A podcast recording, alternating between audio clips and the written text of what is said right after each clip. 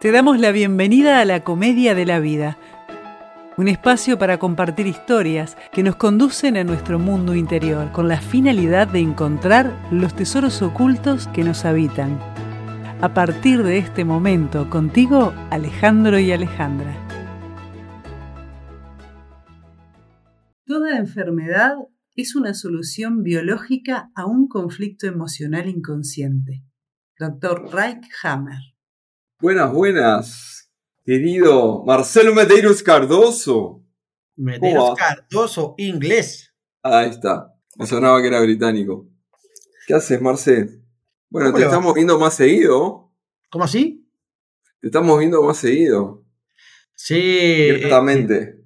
llegué a un acuerdo con la producción bastante ventajoso para mí, para mis intereses económicos y está. Vos sabés que el episodio pasado con Ale nos estuvo contando, haciendo una introducción a lo que es la nueva medicina germánica. Y lo que ella adelantó es que iba a salir con algunos ejemplos y algún caso particular. Puede ser. Ella es la que manda, es la producción. Tomó mate tranquilo. Compartir bizcocho, eso sí.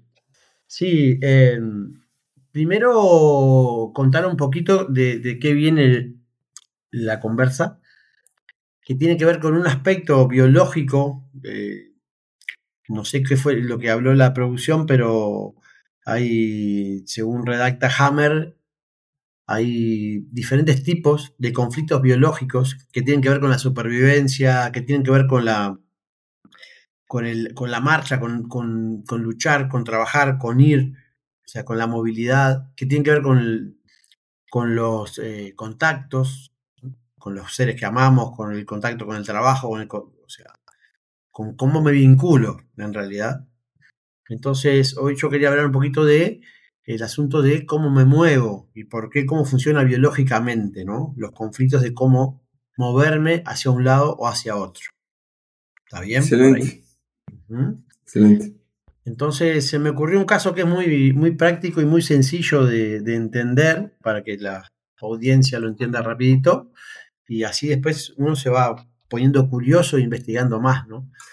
Entonces yo tuve hace unos cuantos años, 2017, un caso de un señor de unos 50 años más o menos en San Pablo, en Brasil, Suárez de apellido, tengo apuntadito por acá, que el señor llegó a la consulta con un problema en el tendón de Aquiles. Tenía como una infección en el tendón de Aquiles, tenía una inflamación muy grande y ya hacía que estaba un año y pico con eso. Que le iba y le venía, le iba y le venía constantemente. Bien.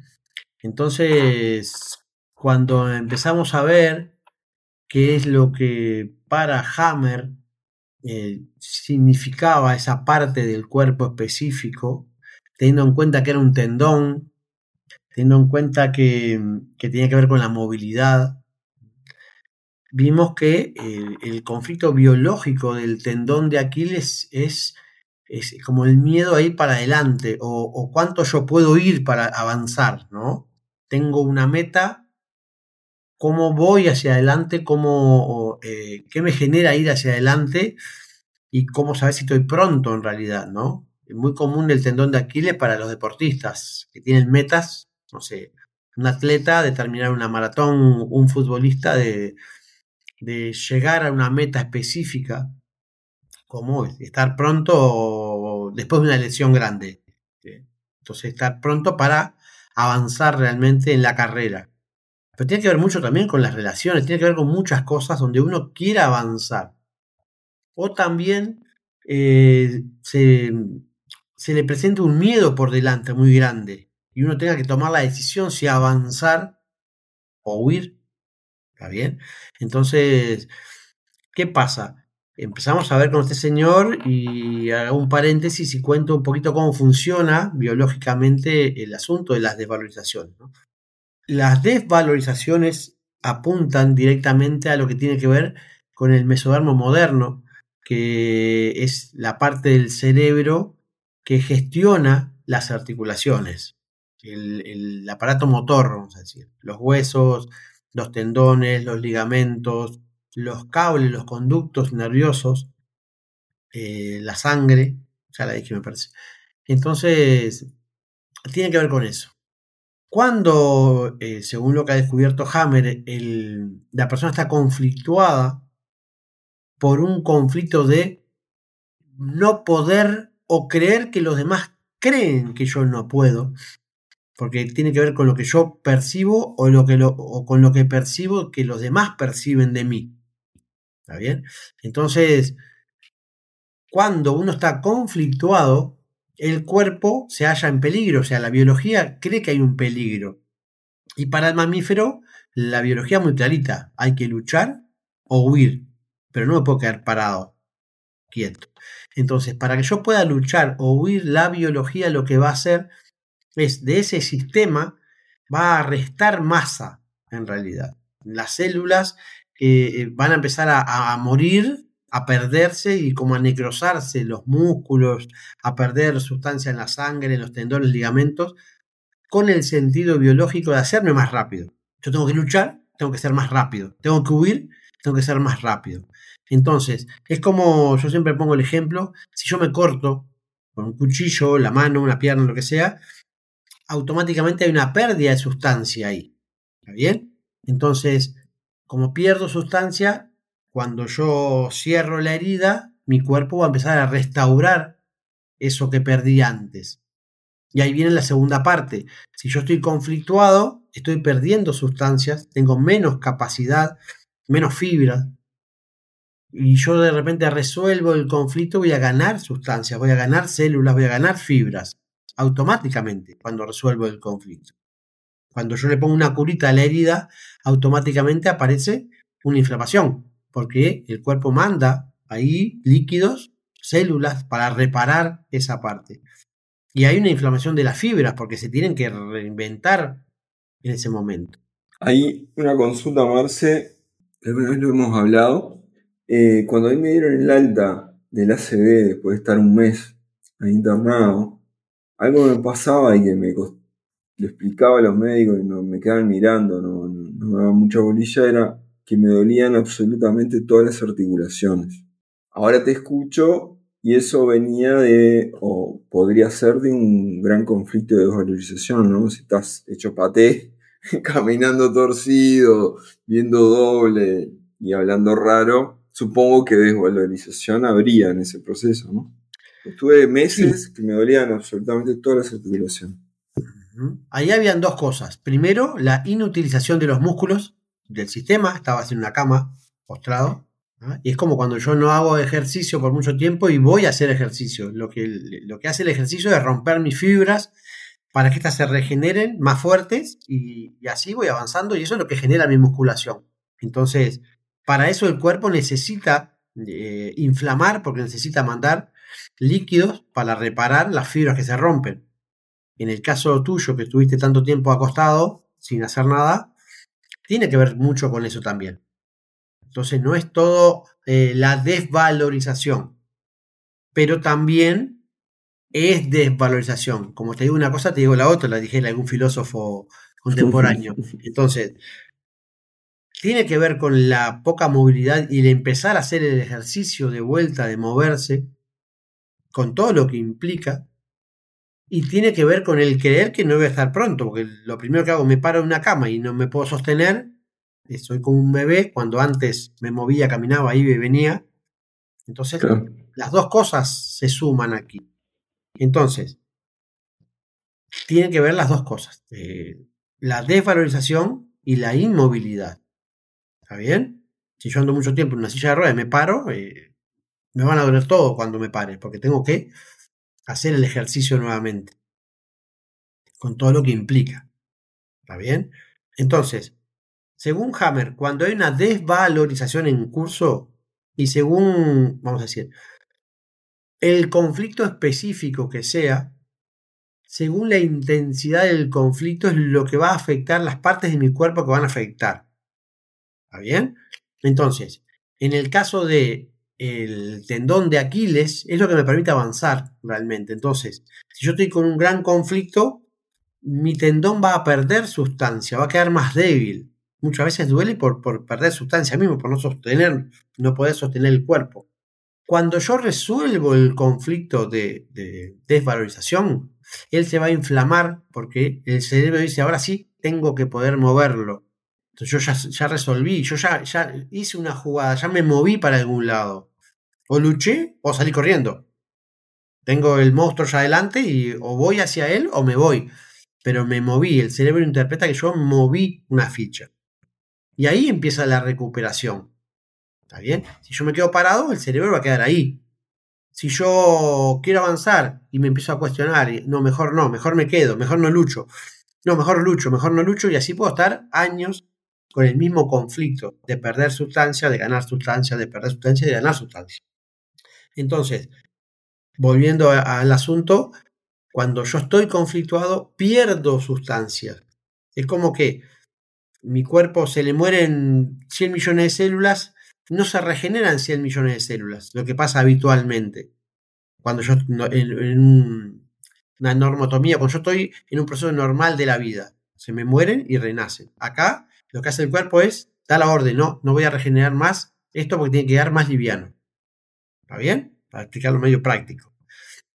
Cuando yo resuelvo un conflicto, paso al, me puse la curita, cerré la herida y se tiene que regenerar, el cuerpo entiende, ahora tengo que mandar más sustancia. En la sangre se genera un, un, proceso en la médula que se llama hematopoiesis, es cuando el cuerpo libera mucha, muchos ingredientes a la sangre y es cuando la gente, por ejemplo, se agarra una... Ay, me olvidé el nombre ahora. Qué mens. Em, ay, un cáncer a la sangre. No me acuerdo el nombre ahora. Leucemia. De, una leucemia. Disculpe la audiencia, pero esta hora de la madrugada, 3 de la mañana, es muy temprano. Entonces, pasa, lo mismo pasa con, eh, con, la sangre, eso es lo más grave que le puede pasar, un conflicto muy grande de desvalorización.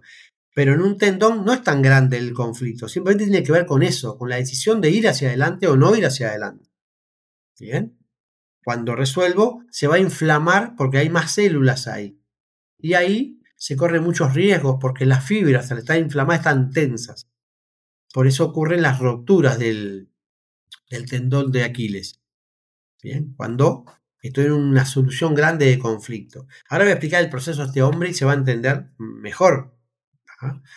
Este hombre Suárez se le ocurrió, era un tipo que hacía ejercicio, pero se le ocurrió empezar a correr a correr maratones. Bien. Pero ya tenía casi 50 años cuando arrancó con ese proceso. Entonces, se dio cuenta que estaba con ese miedo, me dará, no me dará, son 42 kilómetros, es mucha distancia, eh, nunca lo hice, y estaba con esas sintonías.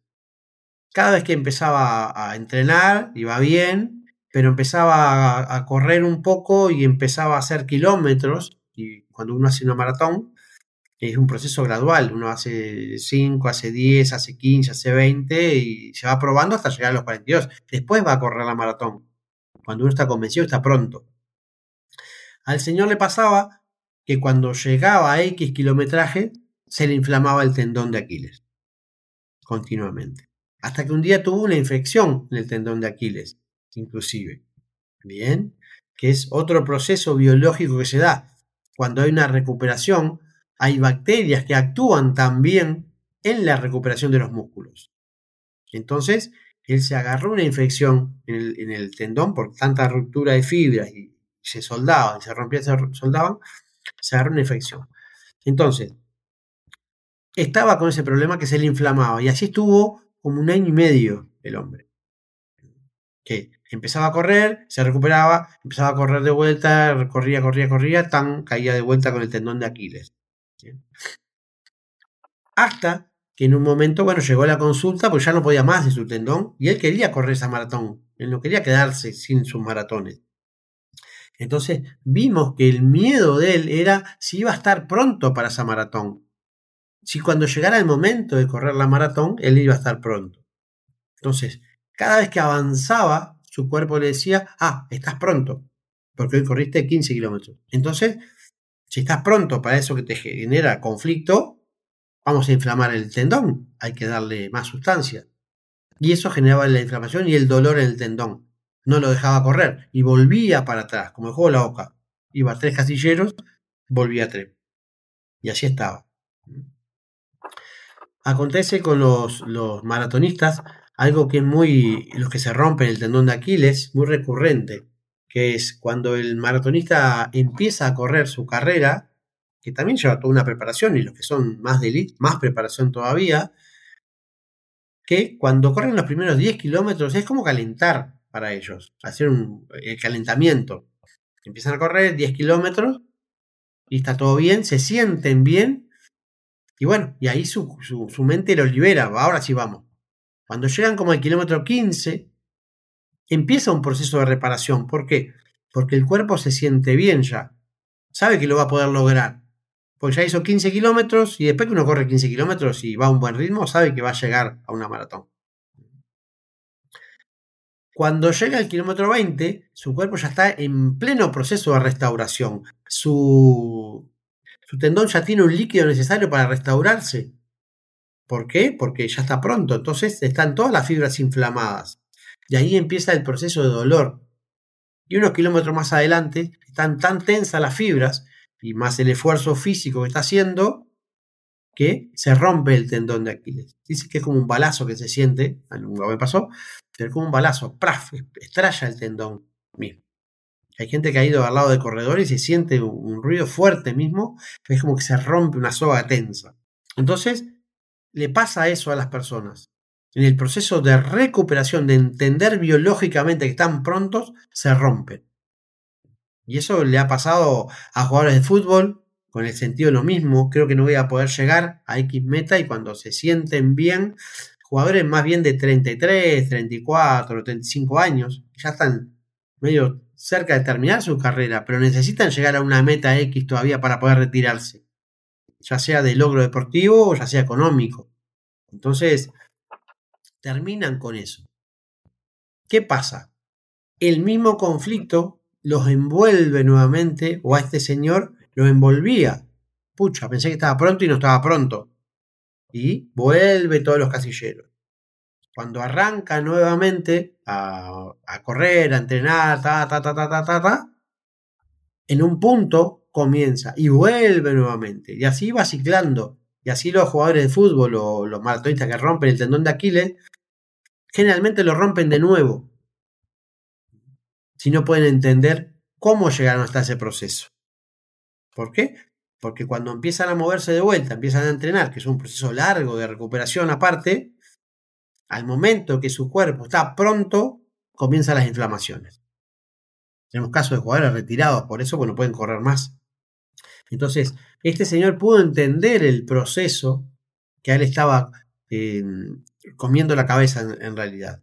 Después que entendió el proceso, pudo hacer ese decir, bueno, voy a entrenar, voy a empezar a correr, cuando me empiecen las inflamaciones, el dolor, voy a bajar un poquito la carga, pero voy a seguir corriendo, entendiendo de que es un proceso biológico natural.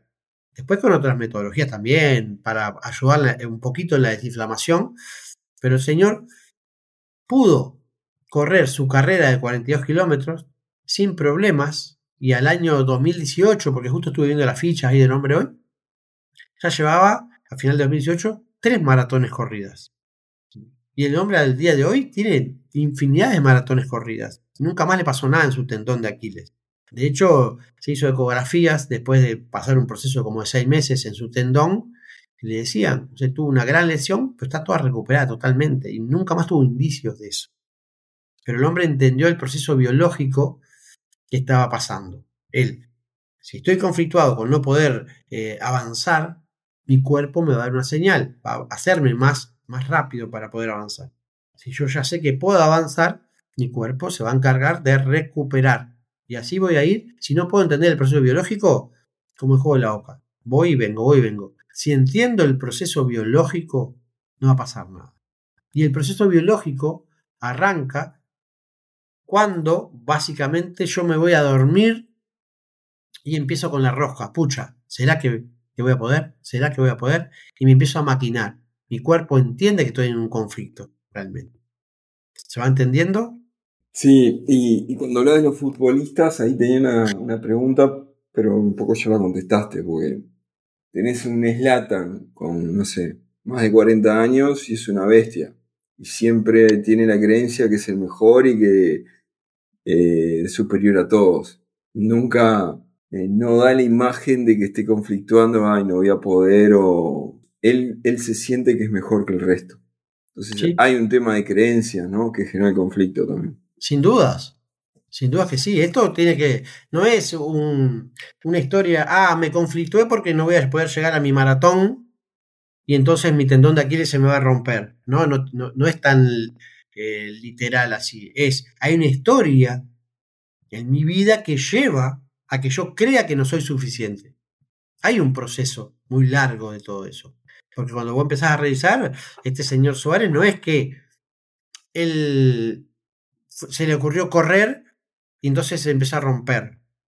Había una creencia limitante antes también, en su formación mismo.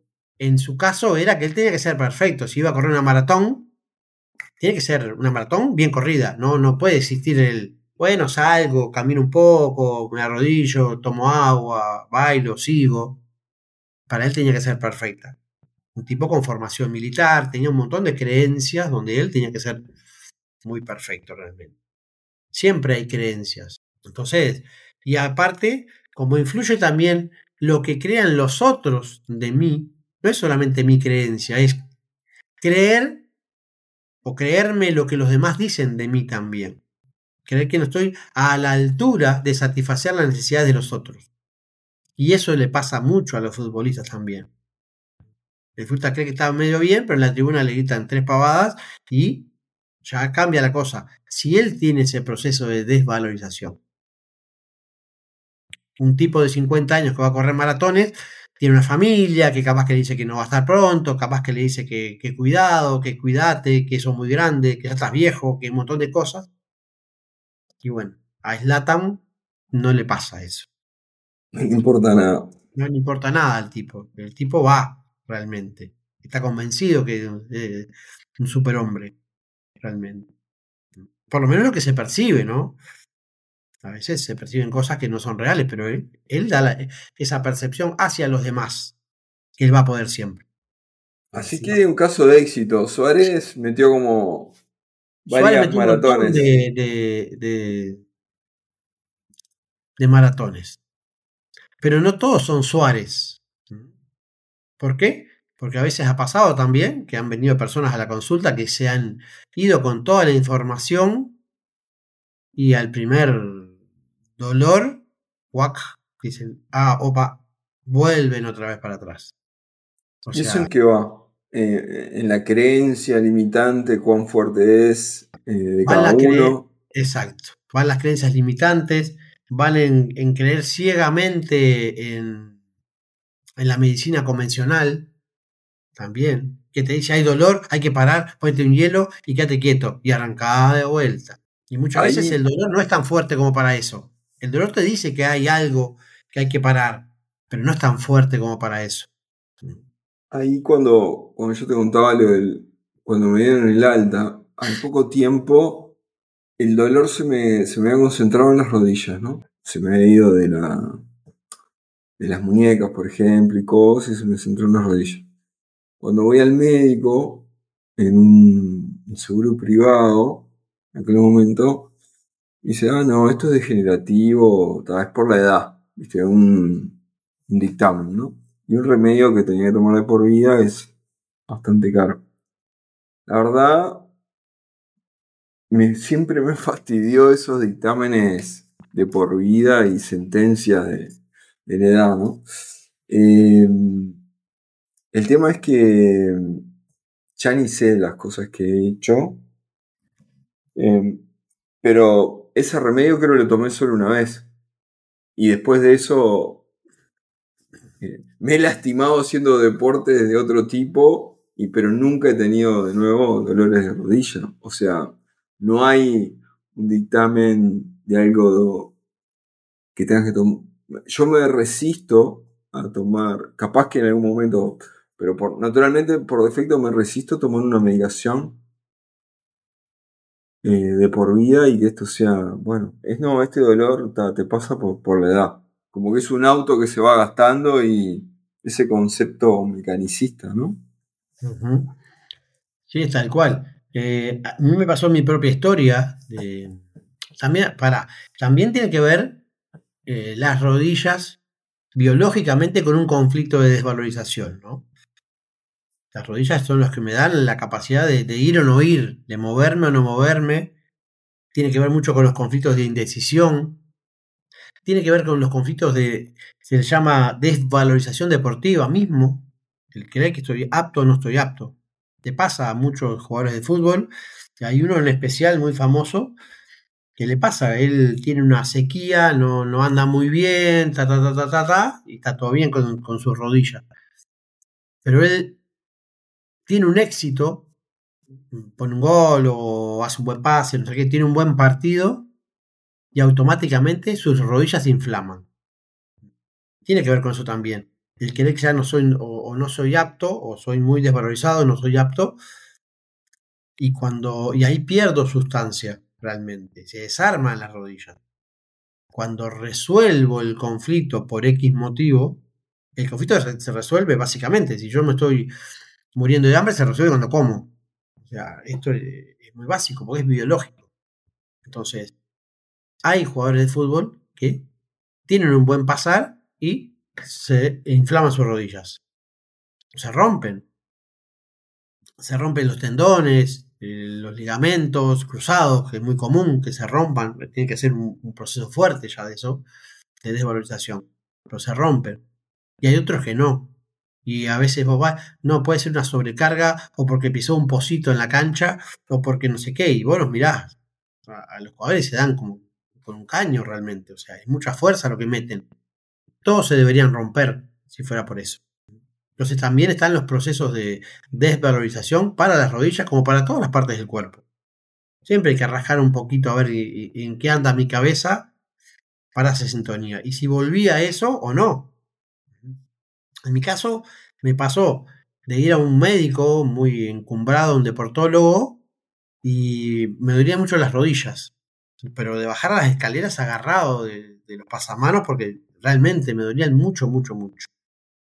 Y el señor me dijo, bueno, eh, estas rodillas están destruidas como en la persona de, no sé, 80, 90 o 150 años más o menos.